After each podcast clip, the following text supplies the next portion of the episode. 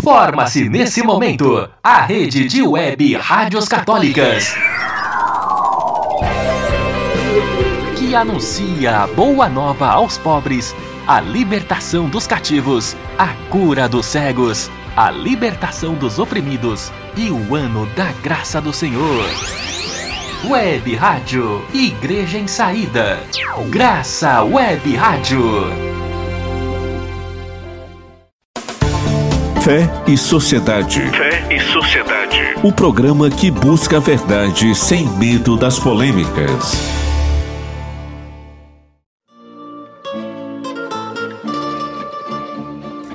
Bom dia, queridos ouvintes. Estamos começando mais um programa Fé e Sociedade.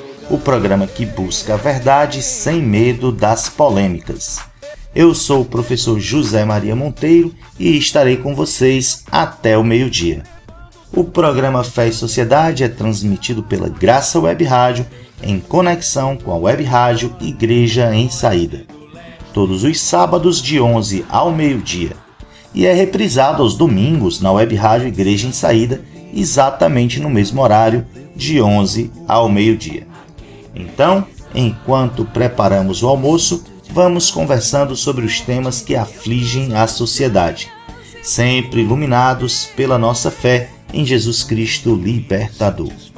O programa Fé e Sociedade de hoje tem como tema a falsa polêmica ou a polêmica vazia criada por fundamentalistas católicos sobre a campanha da Fraternidade de 2021.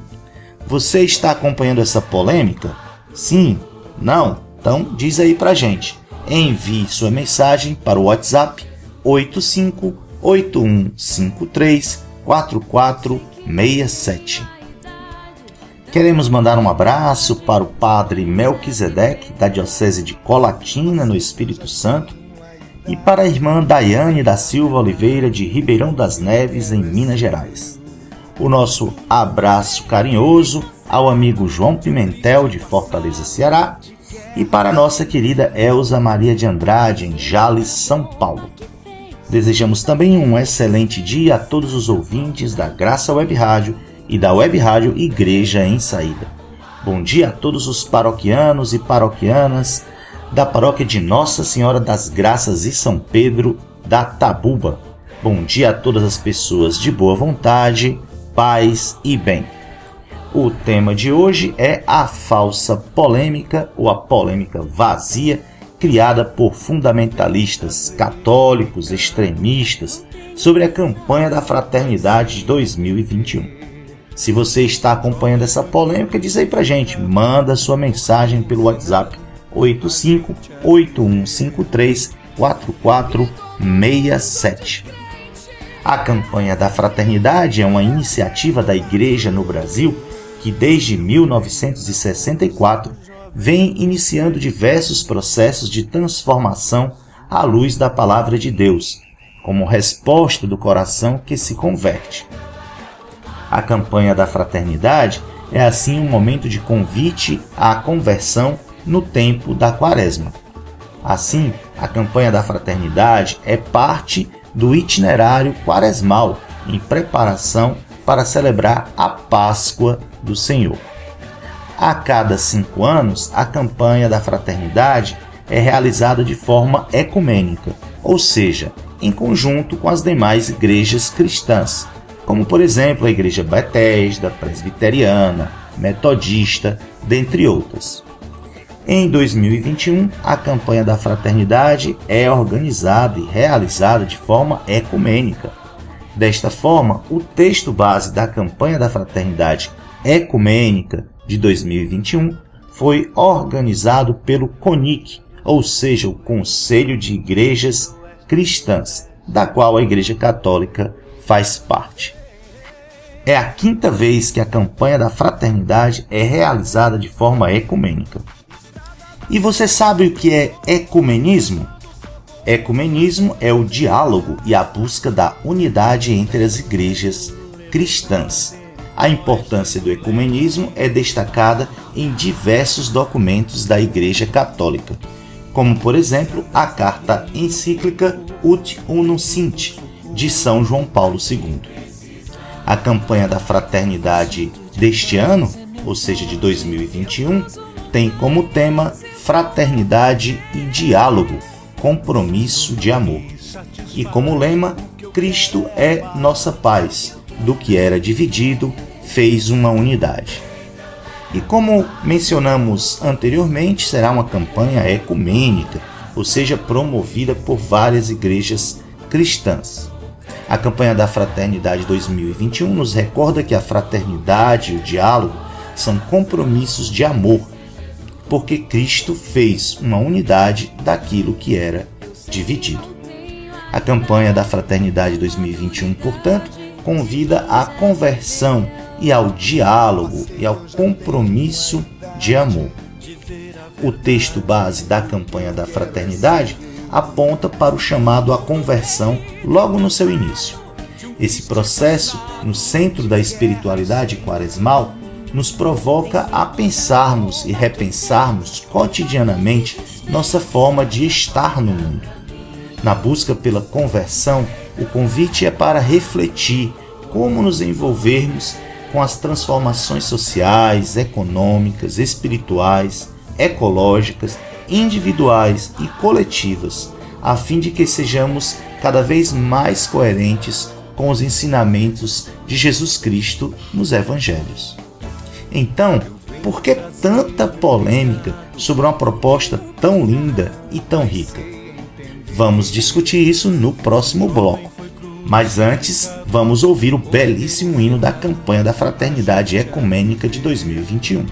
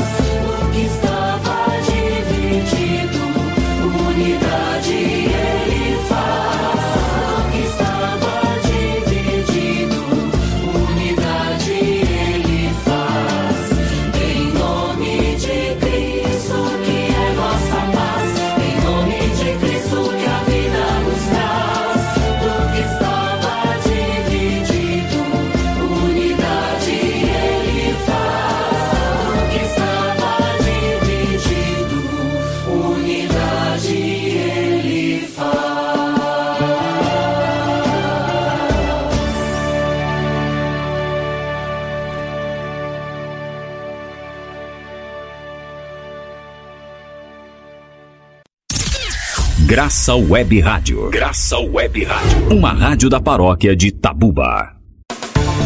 Fé e Sociedade. Fé e Sociedade. O programa que busca a verdade sem medo das polêmicas.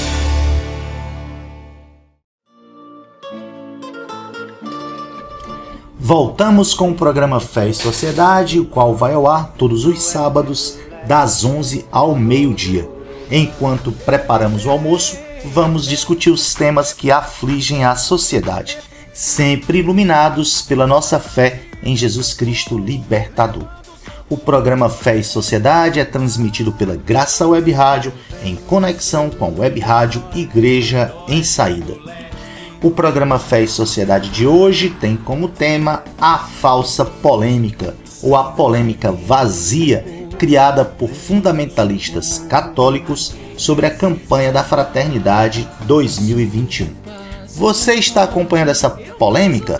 Sim? Não? Diz pra gente. Envie sua mensagem para o WhatsApp 8581534467. Eu tive a curiosidade de ler e escutar algumas críticas sobre a campanha da Fraternidade Ecumênica de 2021. Essas críticas podem ser agrupadas, organizadas em três grupos principais. No primeiro grupo, temos as críticas a uma suposta ideologia de gênero, que, diga-se de passagem, é um conceito que nem existe. Mas os fundamentalistas dizem que o texto incentiva as pessoas a serem gays, a serem LGBTs, o que é um absurdo. No segundo grupo, temos as críticas ao próprio ecumenismo. E no terceiro grupo, temos as críticas a um futuro uso indevido do Fundo Nacional de Solidariedade, o FNS. Esse fundo é, em parte, mantido pela coleta do Domingo de Ramos e ele financia diversos projetos sociais da Igreja Católica no Brasil. Vamos discutir cada um desses aspectos. Primeiro, será que o texto base da campanha da Fraternidade 2021 incentiva as pessoas a serem gays, a serem LGBTs? Eu fiquei curioso e fiz uma busca no texto base, procurando pela palavra LGBT. Esse termo aparece no texto apenas em três itens ou parágrafos. Os itens 31, 58 e 68. Agora vamos ler cada um desses itens e parágrafos para você tirar suas próprias conclusões. O item ou parágrafo 31 diz o seguinte: No Brasil, a pandemia escancarou as desigualdades e a estratificação racial, econômica e social.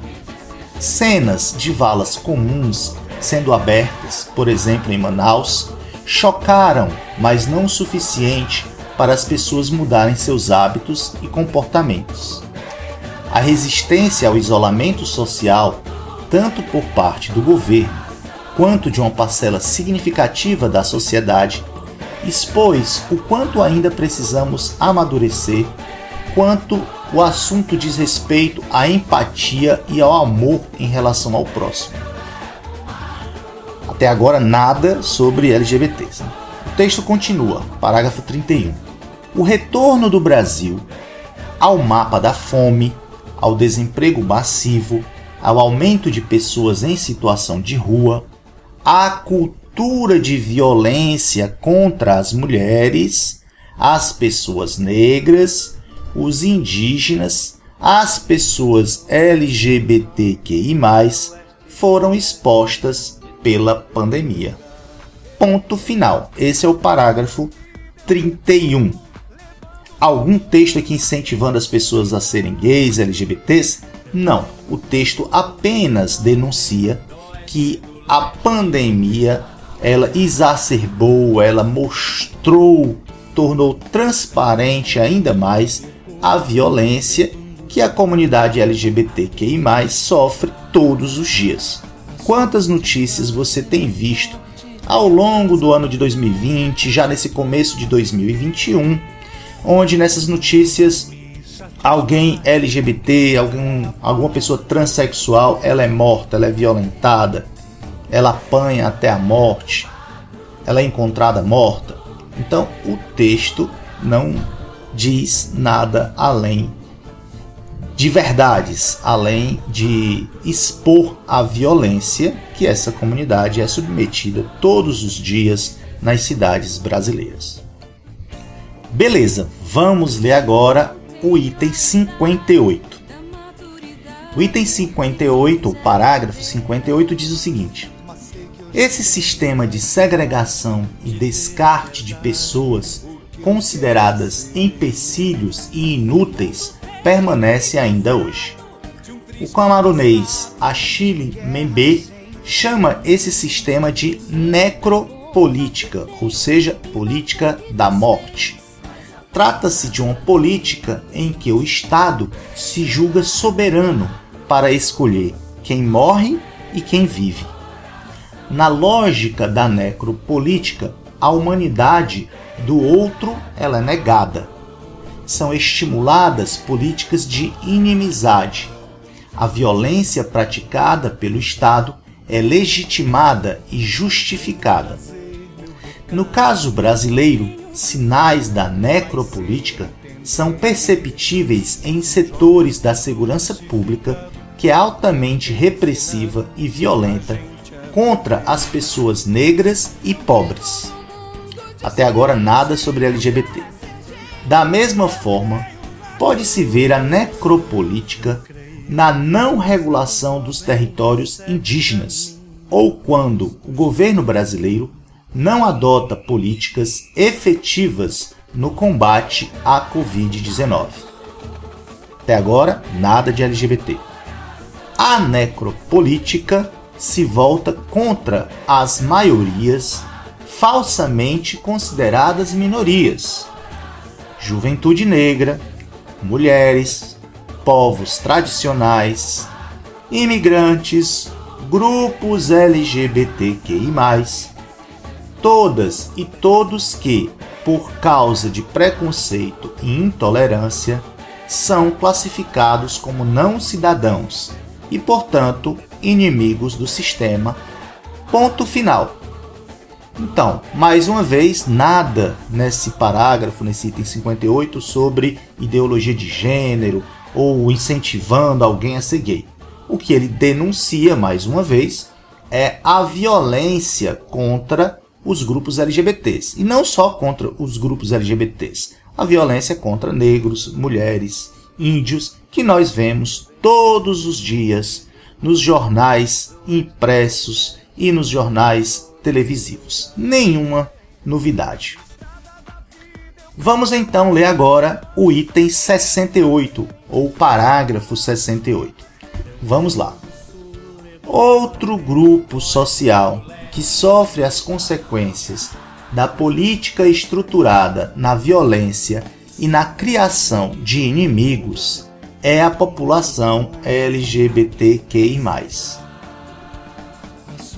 O já citado Atlas da Violência de 2020 mostra que o número de denúncias de violências sofridas pela população LGBTQI+, registradas no Disque 100 no ano de 2018 foi de 1.685 casos. Segundo dados do Grupo Gay da Bahia, apresentado no Atlas da, da Violência 2020, no ano de 2018, 420 pessoas LGBTQI+, foram assassinadas.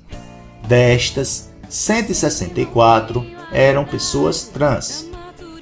Percebe-se que, em 2011, foram registrados cinco homicídios de pessoas LGBTQI+. Seis anos depois, em 2017, esse número aumentou para 193 casos.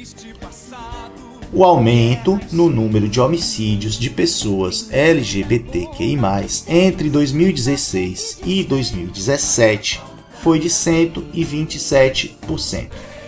Estes homicídios são efeitos do discurso de ódio, do fundamentalismo religioso, de vozes contra o reconhecimento dos direitos das populações LGBTQI, e de outros grupos perseguidos e vulneráveis. Ponto final. Então, mais uma vez, o texto denuncia as mortes de pessoas LGBTQI, de gays, de lésbicas, de trans. É isso que o texto está denunciando. E essa violência não é nenhuma novidade. Todos os dias nós escutamos nos jornais, vemos nos jornais, que alguma pessoa desse grupo LGBTQI, é violentada, é assassinada. Isso não é nenhuma novidade.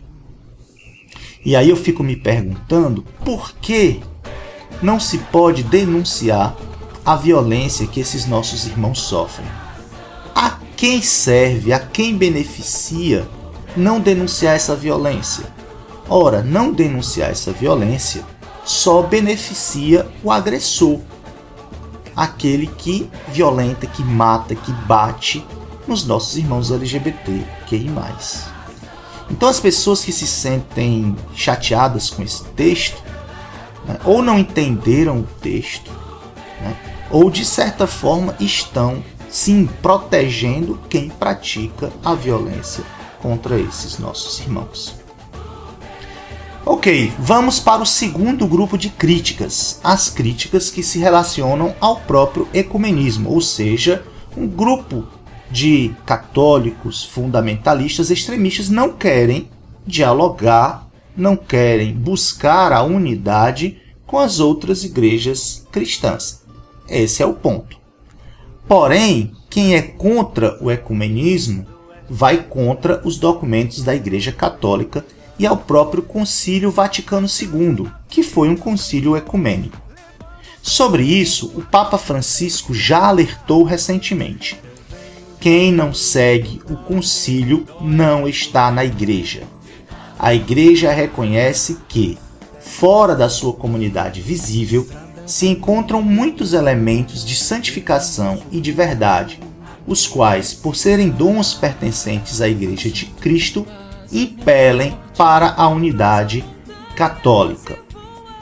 Então, quem é contra o Concílio Vaticano II é contra a Igreja, não está em comunhão com a Igreja. São grupos heréticos, grupos rebeldes. Embora o ecumenismo tenha sido um dos objetivos principais do Concílio Vaticano II, e embora o Papa João Paulo II tenha insistido que a procura da unidade dos cristãos não é um ato facultativo ou oportunista, mas uma exigência que dimana do próprio ser da comunidade cristã. Embora tenha havido muito diálogo e atividades comuns entre várias igrejas cristãs, e até se tenha chegado a acordos doutrinais importantes entre elas, o ecumenismo parece algo distante de nossas comunidades e para muita gente parece algo impossível. O mais comum entre as igrejas é se tratarem como inimigas e concorrentes. E a culpa, claro, é sempre do outro que não quer dialogar. A causa ecumênica se mantém importante. Uma comunidade cristã que crê em Cristo e deseja com ardor do Evangelho a salvação da humanidade, não pode, de forma alguma, fechar-se ao apelo do Espírito que orienta todos os cristãos para a unidade plena e visível. O ecumenismo não é apenas uma questão interna das comunidades cristãs, mas diz respeito ao amor que Deus, em Cristo Jesus, destina ao conjunto da humanidade.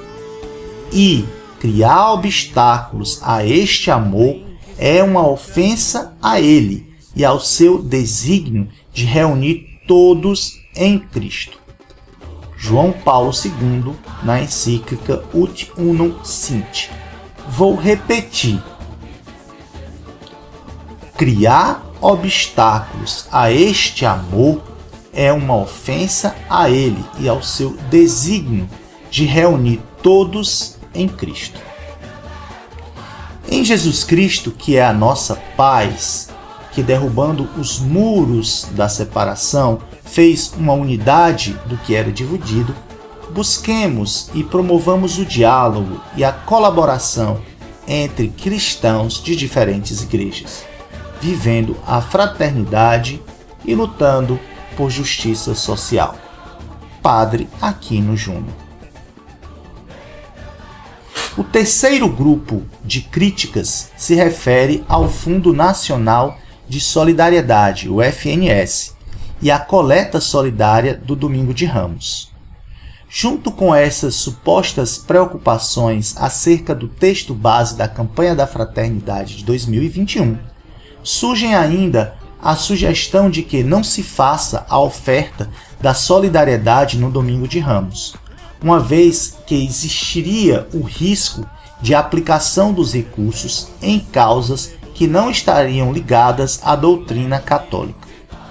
Sobre isso, a CNBB recorda que o FNS segue rigorosa orientação, obedecendo não apenas à legislação civil vigente para o assunto, mas também preocupação quanto à identidade dos projetos atendidos.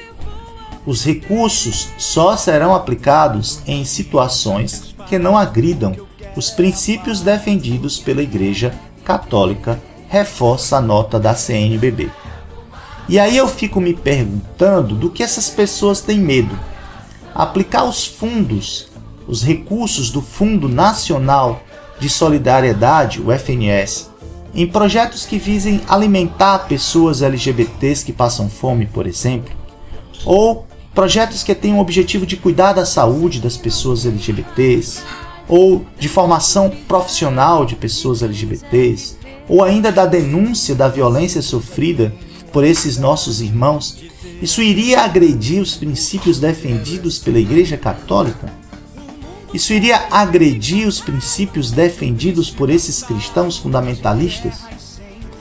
Porque se acham que aliviar a dor dos irmãos LGBTs não é algo que mereça o empenho dos católicos, então não entenderam nada da proposta de Jesus Cristo de Nazaré. Por fim, a presidência da CNBB afirma em nota que, apesar de nem sempre ser fácil cuidar das dificuldades levantadas pela realização de uma campanha da fraternidade e da campanha ecumênica e de muitos outros aspectos da ação evangelizadora da Igreja, nem por isso se deve desanimar e romper a comunhão. O que, segundo os bispos, é uma das maiores marcas dos cristãos. Não desanimemos, não desistamos. Unamo-nos, exorta a presidência da CNBB. Sobre esta polêmica, vamos ouvir agora a opinião do padre Leonardo Lucian Dal Osto. Olá, diante dessa campanha que nós estamos vendo acontecer no Brasil contra a campanha da fraternidade, que nem sequer começou ainda, vai começar na quarta-feira de cinzas. E tendo feito já um pequeno vídeo onde eu comentava essa situação de forma mais genérica, é, tendo recebido tantas críticas e tendo lido as críticas que são feitas aos bispos e à Conferência Episcopal Brasileira e, é claro, a campanha da fraternidade enquanto tal, seu texto base, enfim, eu gostaria de gravar um, um pequeno outro registro, um pequeno outro vídeo, é, onde eu recolho aquilo que eu considero que são as críticas principais que dirigem aos nossos bispos e à campanha da fraternidade. Ok? A campanha da fraternidade esse ano tem um tema belíssimo, que é fraternidade e diálogo, compromisso de amor. Tem um lema muito belo, Cristo, nossa paz, do que era dividido, ele fez uma unidade, um tema bíblico, como sempre o é. Né? E ela é, como acontece a cada cinco anos, uma campanha ecumênica, ou seja, o texto base da campanha não é feito apenas pela Igreja Católica, mas pelas igrejas que fazem parte do CONIC, do Conselho Nacional de Igrejas Cristãs, e não é feito para a Igreja Católica, mas é feito para trabalhar em todas as comunidades que fazem parte do CONIC, dentre as quais está a Igreja Católica. Okay? Então, uh, há três grupos de críticas que esses indivíduos e esses grupos que se consideram defensores da sã doutrina praticamente dirigem a campanha e aos bispos. O primeiro, o primeiro conjunto de críticas é de que a campanha estaria trazendo no seu texto base, como já o teria feito em outros anos, uma, uma pauta esquerdista de temáticas como, por exemplo, é, direitos LGBT, é, violência contra a mulher, feminicídio, enfim, feminismo, uh, estaria trazendo problemas de racismo, desigualdade social, enfim, uma pauta que teoricamente, segundo eles, é uma pauta da esquerda, da extrema esquerda. O segundo conjunto de críticas que nós temos é contra o ecumenismo, contra a caminhada ecumênica da igreja em relação as outras igrejas cristãs. Então há uma crítica grande, alguns a fazem de forma mais velada, outros de forma mais explícita. Mas tem a crítica ao ecumenismo e é um ponto central aqui, para entendermos isso. E o terceiro ponto, que a meu ver é um ponto bastante, bastante interessante, é o fato de que essas comunidades elas exigem uma quaresma que seja vivida apenas como dimensão individual da conversão, ou seja, a quaresma deve ser um tempo aonde eu me converto pessoalmente a Deus. É um intimismo religioso, espiritual. Portanto, é uma, uma visão não social da fé cristã. Qual é o eixo disso tudo? O eixo disso tudo é ideológico, claro que é ideológico, né? mas é uma ideologia de caráter religiosa e fundamentalista. Ou seja, é um fundamentalismo religioso que gera nesses grupos uma visão de mundo. É claro que nós podemos discutir aí outros é, pontos ideológicos, mas basicamente é uma ideologia religiosa fundamentalista, que aí beira, como nós sabemos, ao fanatismo. E que se encontra dentro dos nossos grupos de igreja diluídos e em alguns grupos de forma mais coesa, ou seja, é o seu pensamento coeso mesmo. Como é que nós podemos responder a essas, a essas críticas todas aí? Primeiro, eu começaria pelo, pelo final, que é a questão de que a quaresma é um tempo de conversão pessoal. Não existe conversão pessoal sem que exista uma conversão à realidade social. Ok? Por quê? Porque o centro da fé cristã é a doutrina da encarnação do Verbo. O Verbo se fez carne e habitou entre nós. O Filho de Deus não assumiu apenas uma dimensão da realidade histórica, assumiu toda a realidade histórica e redimiu toda a realidade histórica da força do pecado e da morte. Ora, quando eu tento estabelecer uma relação com Deus intimista, eu e ele, sem os demais, eu, na verdade, estou desconsiderando a realidade histórica. Estou dizendo que importa é a salvação da minha alma, nem é tanto o meu corpo, porque nessa visão ideológica religiosa, o corpo é um problema. Tem que salvar a minha alma. Eu desconsidero que eu não tenho apenas uma alma, mas que eu tenho uma realidade material corpórea. Eu sou uma pessoa, sou uma pessoa espiritual, mas sou uma pessoa, uma pessoa material. Sou corpo e espírito. Em última análise, essa, esses grupos que criticam a dimensão social da fé, que faz parte do magistério da Igreja, repito, está nas encíclicas dos papas, desde a Rerum Novarum, final do século XIX, faz parte do magistério da Igreja.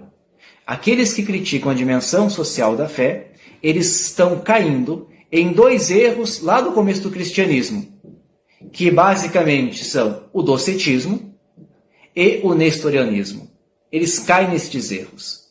Então é uma heresia perigosa que na verdade pode passar despercebida se eu tenho uma teologia como essa gente tem, que é uma teologia muito mais de raiz é, platônica que de fato bíblica e semita.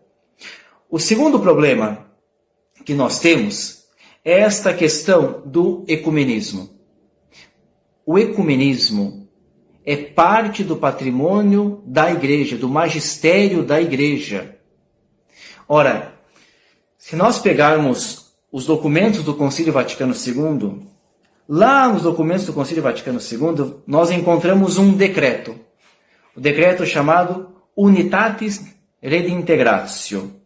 E nesse decreto, Unitatis Redintegratio, os bispos do concílio afirmam verbalmente que os irmãos das igrejas separadas são nossos irmãos no Senhor em Jesus. E que o Espírito Santo, o mesmo Espírito Santo que está dentro da Igreja Católica, se serve das outras igrejas como instrumento de salvação. Ainda que, na compreensão católica, a plenitude da verdade esteja dentro da Igreja Católica, nestas outras igrejas o Espírito Santo age para salvar.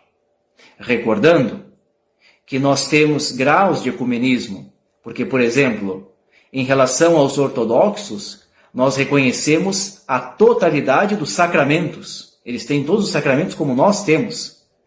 Em relação aos irmãos da Reforma, chamados protestantes, nós reconhecemos pelo menos o batismo em grande parte dessas igrejas. Temos o mesmo batismo, somos batizados no mesmo Cristo. Ora, além do mais, o concílio vai falar que não basta apenas o diálogo ecumênico, é importante o diálogo interreligioso com as outras religiões e vai dizer que a verdade também se encontra de maneira diluída em outras religiões. Existem raios da verdade em outras religiões. Então, o Concílio Ecumênico Vaticano II assumiu a caminhada ecumênica para a Igreja Católica. E quem é contra o ecumenismo está fora da caminhada da Igreja Católica. Isso está no magistério dos papas. Desde o Concílio Ecumênico está no magistério dos papas. O terceiro e último ponto, que é um ponto bastante interessante, é o fato das pautas é, que eles chamam de esquerdistas, as pautas sociais. Ora, em nenhum momento o texto base traz como pauta específica aquilo que é pauta de cada grupo. O, o, o texto base não está dizendo que nós, como cristãos, devemos assumir tudo aquilo que diz respeito às pautas feministas, às pautas da, da comunidade LGBT. Não é isso. Porém, nós, e é isso que o texto diz, nós precisamos entender que essas comunidades com as suas ideologias, também são nossos irmãos e irmãs e que eles têm o direito à vida em plenitude, eles não podem sofrer violência, eles não podem ser desconsiderados pela sociedade, humilhados pela sociedade. Esta é a questão, é uma questão de humanidade básica. Básica. Nem deveria ser uma questão religiosa isso. Isso é uma questão de ser gente, de ser humano. Quando eu desconsidero que o outro, porque pensa diferente de mim, não é mais humano, e eu justifico isso com uma ideologia religiosa, eu perverto de uma forma diabólica a fé. Diabólica. É de, e é fato. Ninguém faz o mal de uma forma tão perfeita quanto como faz quando usa a religião. Porque quando eu uso a religião para fazer o mal, eu tenho uma justificativa absoluta, que é Deus e a revelação e a verdade que eu supostamente possuo. Ora, para encerrar esse vídeo que é um pouco mais longo, o que eu gostaria de dizer é o seguinte: esses grupos e esses indivíduos, eles basicamente se opõem ao Concílio Vaticano II. E aqui que está a grande, a grande sacada para poder entendê-los.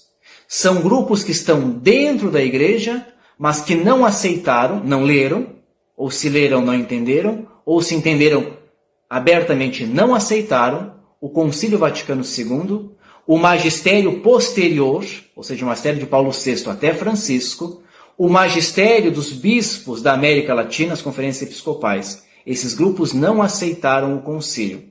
Portanto, eles sofrem de soberba espiritual. Quer dizer, nós, nosso pequeno grupo, sabemos mais do que os 2.500 bispos reunidos com o Papa em concílio ecumênico.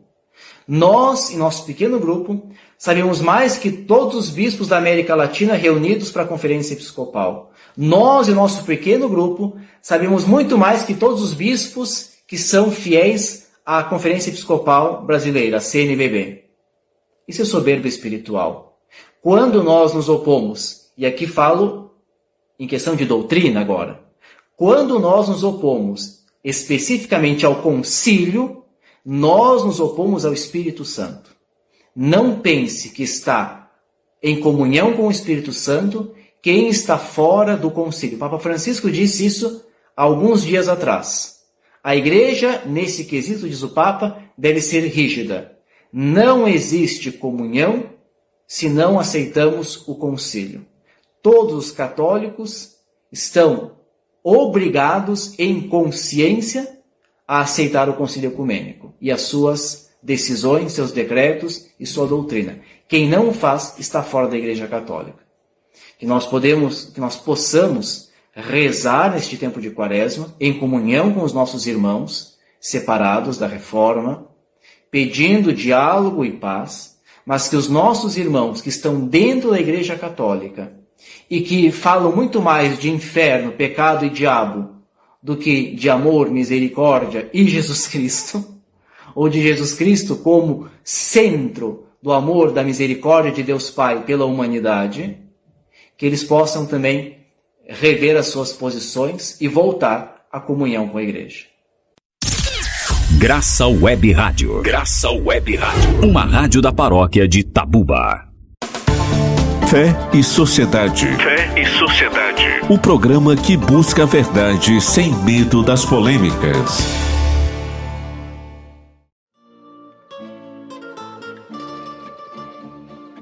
Voltamos com o programa Fé e Sociedade, o qual vai ao ar todos os sábados das 11 ao meio-dia. Enquanto preparamos o almoço, vamos discutir os temas que afligem a sociedade, sempre iluminados pela nossa fé em Jesus Cristo Libertador. O programa Fé e Sociedade é transmitido pela Graça Web Rádio em conexão com a Web Rádio Igreja em Saída. O programa Fé e Sociedade de hoje tem como tema a falsa polêmica ou a polêmica vazia criada por fundamentalistas extremistas católicos sobre a campanha da Fraternidade 2021. Você está acompanhando essa polêmica? Sim? Não? Diz aí pra gente. Envie sua mensagem para o WhatsApp 8581534467. Vamos ouvir agora a mensagem que nos foi enviada pelo Frei Gilvander sobre esta polêmica.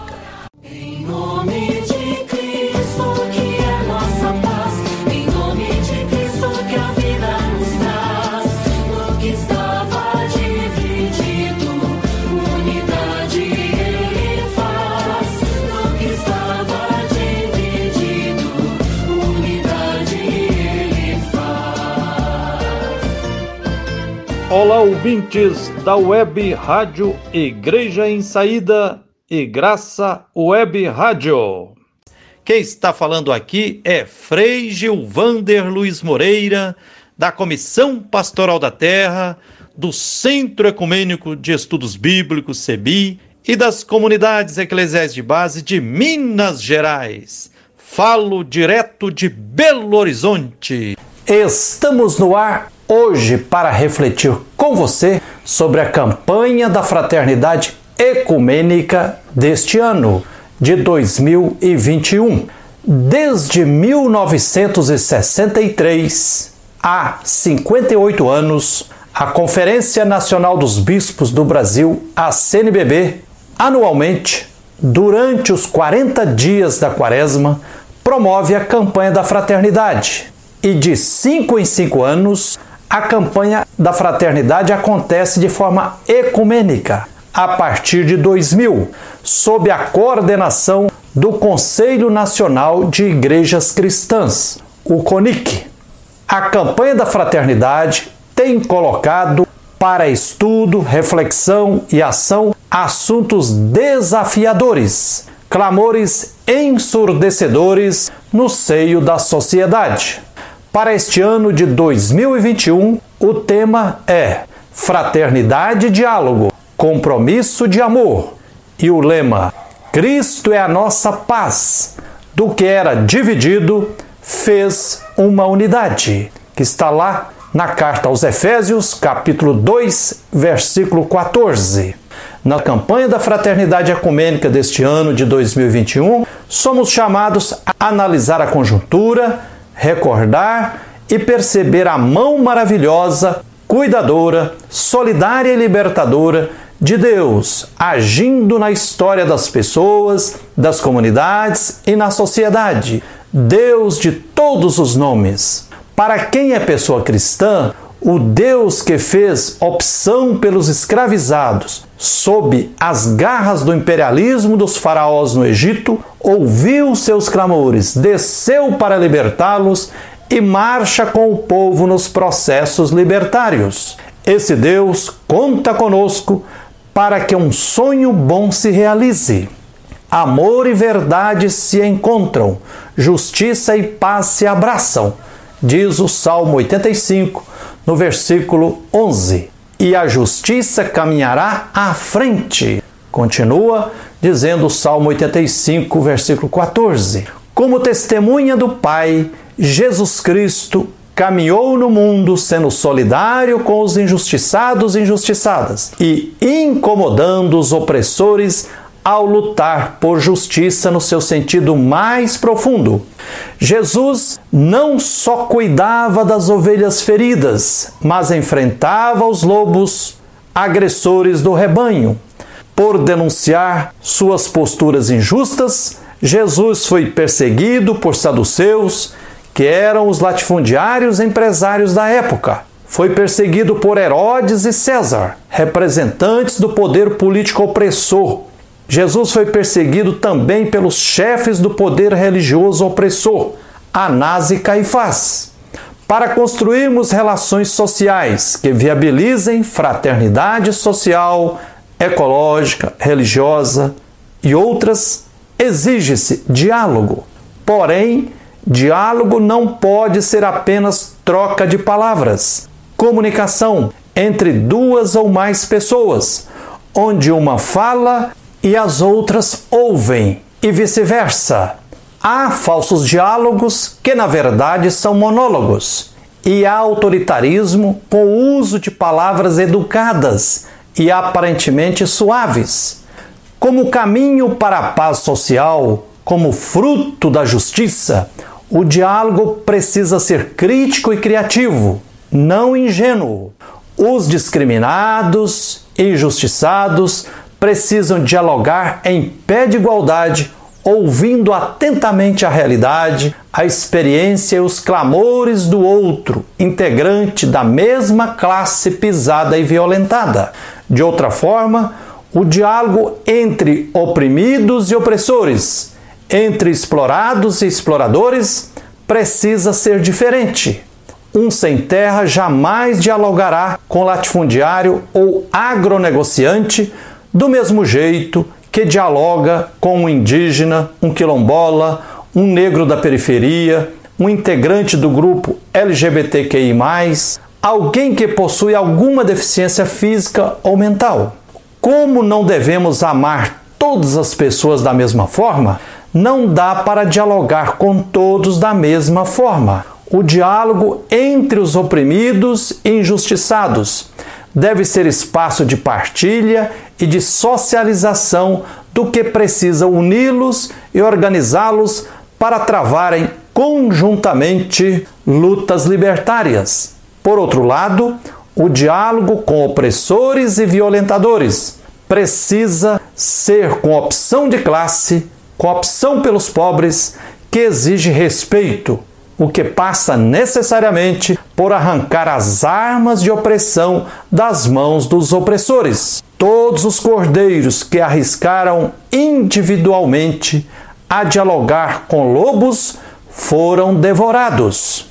Ao final de um diálogo com um jovem rico, segundo o Evangelho de Mateus, capítulo 19, versículos de 16 a 22, Jesus Cristo conclamou o jovem rico a uma mudança radical de vida. Jesus disse: Vá, venda tudo o que tem e partilhe com os pobres.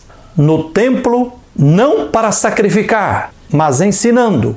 Ao perceber a falta de verdadeiro diálogo de doutores da lei e fariseus que ameaçavam de morte uma mulher por apedrejamento, Segundo o Evangelho de João, capítulo 8, versículos de 3 a 13, Jesus de Nazaré, em diálogo autêntico, em postura de quem não condena e nem julga, conclamou a autocrítica e defendeu a mulher ameaçada. Jesus disse: Quem de vocês não tiver pecado, Atire a primeira pedra. A campanha da Fraternidade Ecumênica deste ano de 2021 nos convida a promover o diálogo ecumênico e interreligioso, a superar os fundamentalismos e dogmatismos, a superar a violência contra religiões de matriz africana, contra mulheres, contra irmãos e irmãs LGBTQI.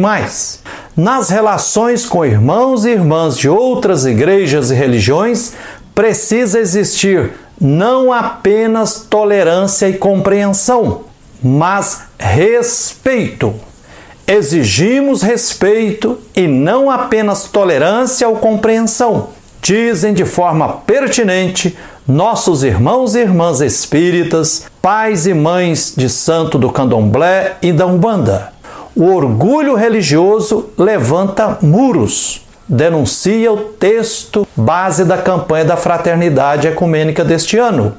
Mas o conhecimento do outro gera amor e respeito, o que edifica pontes humanizadoras. Convida-nos também a cuidar da casa comum, lutando para construirmos uma sociedade do bem viver e conviver, o que implica superar o sistema capitalista máquina de moer vidas e os mitos do progresso e do desenvolvimento econômico, só para uma minoria, o que tem aprofundado o abismo da desigualdade social. O profeta Isaías denuncia a hipocrisia religiosa. Diz o profeta Isaías: Mesmo quando estão jejuando, vocês só cuidam dos próprios interesses e continuam explorando quem trabalha para vocês. Está lá no profeta Isaías, capítulo 58, versículo 3. O profeta Isaías aponta o que precisa ser verdadeiro jejum, ou seja, a essência da dimensão religiosa. Diz o profeta Isaías: acabar com as prisões injustas, desfazer as correntes do jugo, pôr em liberdade os oprimidos e despedaçar qualquer jugo, repartir a comida com quem passa fome, hospedar em sua casa os pobres sem abrigo, vestir aquele que se encontra nu e não se fechar à sua própria gente. E assim, não é possível estar com Deus e ao mesmo tempo discriminar e desrespeitar as outras pessoas por causa das suas diferenças étnicas, religiosas ou de gênero. Diz profeticamente o texto base da campanha da Fraternidade Ecumênica deste ano de 2021. Enfim, cultivar afetos e derrotar todas as formas de violência.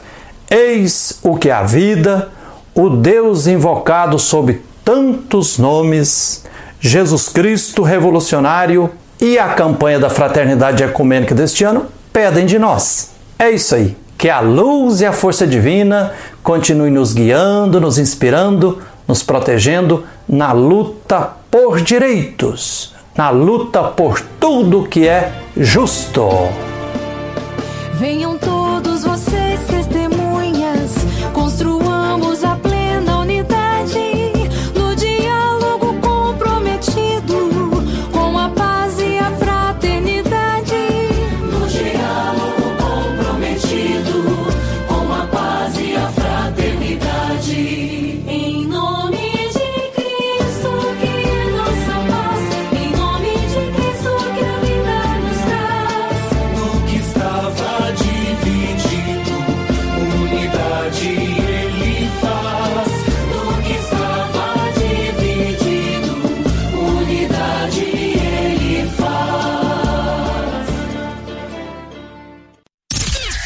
Graça Web Rádio. Graça Web Rádio. Uma rádio da paróquia de Tabuba. Fé e Sociedade. Fé e Sociedade. O programa que busca a verdade sem medo das polêmicas.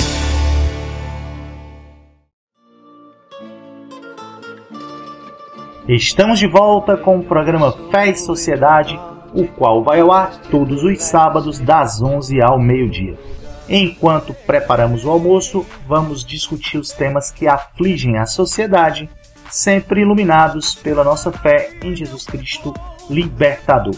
O programa Fé e Sociedade é transmitido pela Graça Web Rádio em conexão com a Web Rádio Igreja em Saída. O programa Fé e Sociedade de hoje tem como tema a falsa polêmica ou a polêmica vazia criada por fundamentalistas católicos, grupos extremistas da Igreja Católica, sobre a campanha da Fraternidade 2021. Você está acompanhando essa polêmica? Sim? Não? Não sabe nada do que está acontecendo? Diz aí pra gente. Envie sua mensagem para o WhatsApp 85-8153-4467. Vamos ouvir agora a mensagem do cardeal Dom Odílio Scherer sobre esta polêmica envolvendo a campanha da Fraternidade Ecumênica de 2021. Olha, eh, a campanha da fraternidade é uma grande iniciativa da Igreja no Brasil, dos anos 60 para cá. E ela é uma campanha de evangelização popular. Durante a quaresma, sempre se aborda um aspecto da dimensão social da nossa fé. Nossa fé em Deus, não esqueçamos, tem sempre a dimensão social, ou seja, da caridade, da fraternidade. Sem a fraternidade, nossa fé em Deus pode estar sendo vazia, pode ser vazia. Isso não sou eu que digo, é São João que diz no seu, nas suas cartas, é Jesus que diz. Né? Amor a Deus e amor ao próximo vão juntos. E a campanha da fraternidade se insere dentro do tempo da quaresma, quando todos nós somos chamados a nos convertermos mais e mais ao Evangelho. Convertei-vos e crede no Evangelho. Então, a campanha de fraternidade, todos os anos, propõe um tema. Normalmente é a CNBB, né, tem uma comissão da CNBB que prepara os textos, é, a, é, é o conselho pastoral da CNBB que aprova o texto quando é a campanha é promovida pela CNBB. De cinco em cinco anos, a campanha da fraternidade é promovida é, pela, é, de forma ecumênica. Isso foi um pedido, foi aceito e foi uma ideia importante, envolvendo outras igrejas cristãs, não somente a católica, na promoção da campanha da fraternidade. Este ano, a campanha deste ano é promovida de forma ecumênica. O texto base não foi preparado pela CNBB, foi preparado pelo Conselho Nacional de Igrejas Cristãs, CONIC, do qual também faz parte a Igreja Católica no Brasil. CONIC, Conselho Nacional de Igrejas Cristãs. Então, o texto base é importante porque ele dá, digamos, a reflexão básica sobre o tema e ajuda a reflexão da campanha da fraternidade ao longo da quaresma. Neste ano, antes que a quaresma inicie, nós já estamos aí com uma polêmica em torno do texto base. Eu eh, acho que essa polêmica é, precisa, precisa baixar um pouco a fervura. É? Acho que ela está movida, essa polêmica, por um monte de preconceitos. É anti-ecumênica, essa polêmica. Ela está movida por paixão anti-ecumênica. Por outro lado, movida por acusações infundadas contra a CNBB, contra a Conferência Nacional dos Bispos do Brasil, né, infundadas. Enfim, é uma polêmica também marcada por polarização ideológica. Acusa de ideologia de um lado, mas comete o mesmo erro de posição ideológica oposta, dura, fechada. Ora, tudo o que não precisa numa campanha da fraternidade ecumênica. Quando o objetivo justamente é aproximar as igrejas, é promover uma iniciativa boa juntos, nos aproximar mais. Cristo é nossa paz. Perdeu o seu foco, essa crítica que se está fazendo à campanha da fraternidade, fica lá comentando umas frases e, tá, e cai lá, esqueceu o foco. Esqueceu o foco. Cristo é nossa paz. Eu admito que no texto base haja posições que podem ser criticadas, que podem ser não compartilhadas. É, eu, eu, eu, posso fazer das minhas, as minhas observações que, é, sobre questões que talvez eu, eu não diria desse modo, mas, pelo amor de Deus, é, o foco é outro. O foco é outro. Então, socorro. Você pode criticar, sim, fazer as suas observações, mas com base. Mas não esqueça a campanha da fraternidade. Não esqueça o objetivo, não esqueça o tema, não esqueça o lema da campanha da fraternidade. É isso. Não é quem escreveu da campanha da fraternidade que deve ficar no centro da campanha da fraternidade. Quem escreveu o texto base da campanha, que eu talvez não estou de acordo com uma série de questões, não é isso que deve se tornar o centro da campanha da fraternidade. No fundo, no fundo, será que essa polêmica toda tem a finalidade de querer enterrar a campanha da fraternidade? Será? É o que a gente tem que se perguntar. Né? Então, com muita serenidade, vamos nos preparar para fazer a campanha da fraternidade. Esqueçamos um pouco essa polêmica, pelo amor de Deus. Né? O que tiver que ser criticado, vamos criticar com serenidade, mas julgar essa polêmica antes mesmo de iniciar a campanha da fraternidade dessa forma não tem cabimento. Não é de caridade em relação à igreja é, e falta com a verdade também. Falta com a verdade. Graça Web Rádio. Graça Web Rádio. Uma rádio da paróquia de Tabuba. Fé e Sociedade. Fé e Sociedade. O programa que busca a verdade sem medo das polêmicas.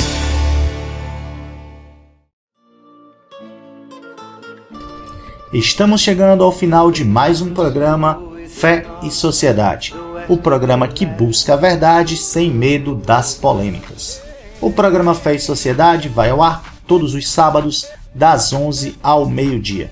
O programa Fé e Sociedade é transmitido pela Graça Web Rádio em conexão com a Web Rádio Igreja em Saída. Queremos mandar aqui um forte abraço ao Padre Melquisedeque, da Diocese de Colatina, no Espírito Santo, e agradecer ao Frei Gilvander pelo carinho, pela participação no nosso programa. Queremos agradecer também a você que acompanhou o nosso programa até agora. Queremos que você participe, diga o que tem achado do programa, é, você pode comentar nas nossas redes sociais, no Instagram Igreja em Saída, no Facebook Movimento Igreja em Saída ou nas redes sociais da paróquia de Nossa Senhora das Graças e São Pedro da Tabuba. Você pode também mandar o seu recado pelo WhatsApp 8581534467. Voltaremos na próxima semana. Agradecemos ao Serviço de Pastoral da Comunicação, a PASCOM, na figura do James e da Brena Mesquita, e a equipe de assessoria da paróquia Nossa Senhora das Graças e São Pedro da Tabua. Vamos terminar o nosso programa com música ouvindo o hino da campanha da Fraternidade de 2021.